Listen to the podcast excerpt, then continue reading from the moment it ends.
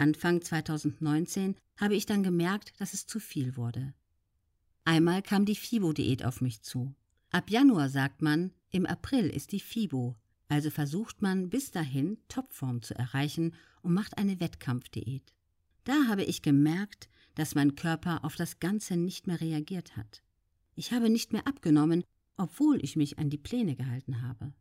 Dann hatten wir die zweite Produktion von meinem Sophia Thiel Magazin. Nach dem ersten Magazin 2018 ging die Messlatte sehr hoch.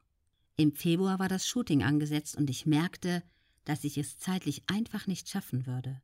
Weil ich eigentlich immer ich sein wollte, wollte ich mich nicht verstecken. Die Fotos waren nicht so wie die vom ersten Magazin, aber man konnte sie so nehmen. Im April auf dem Weg zur FIBO kam dann die Hiobsbotschaft. Die Bilder können wir so nicht gebrauchen. Und generell seien die Aufträge nicht so vonstatten gegangen wie abgemacht. Ich hatte leider viele Termine verschieben müssen, weil ich das mit der Form nicht mehr geschafft hatte. Natürlich war das für den Auftraggeber, aber auch für mich unglaublich schwierig. Ich wollte diese Termine ja nicht verschieben, aber es gab einfach keine andere Lösung.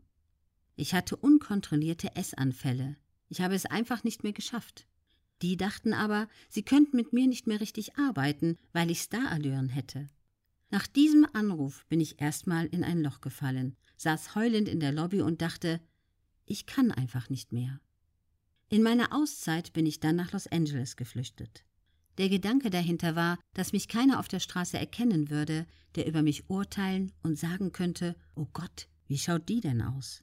Aber auch weil ich dachte, Los Angeles, da war ich 2016, das war fantastisch. Der Strand, das tolle Wetter, das Golds Gym. Da bin ich bestimmt so motiviert, dass ich ganz schnell in meine alten Pläne zurückfinde. Ich dachte, wenn ich wieder ein Sixpack habe und funktionieren würde, dann könnte ich wieder online gehen und alle wären glücklich. Ich bin aber immer wieder auf die Schnauze geflogen. Danach konnte man fast die Uhr stellen. Da habe ich gemerkt, dass ich grundlegend etwas verändern musste.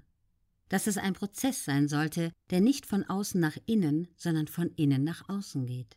Da habe ich angefangen, mit mir selbst zu arbeiten und das Äußere mal beiseite zu stellen.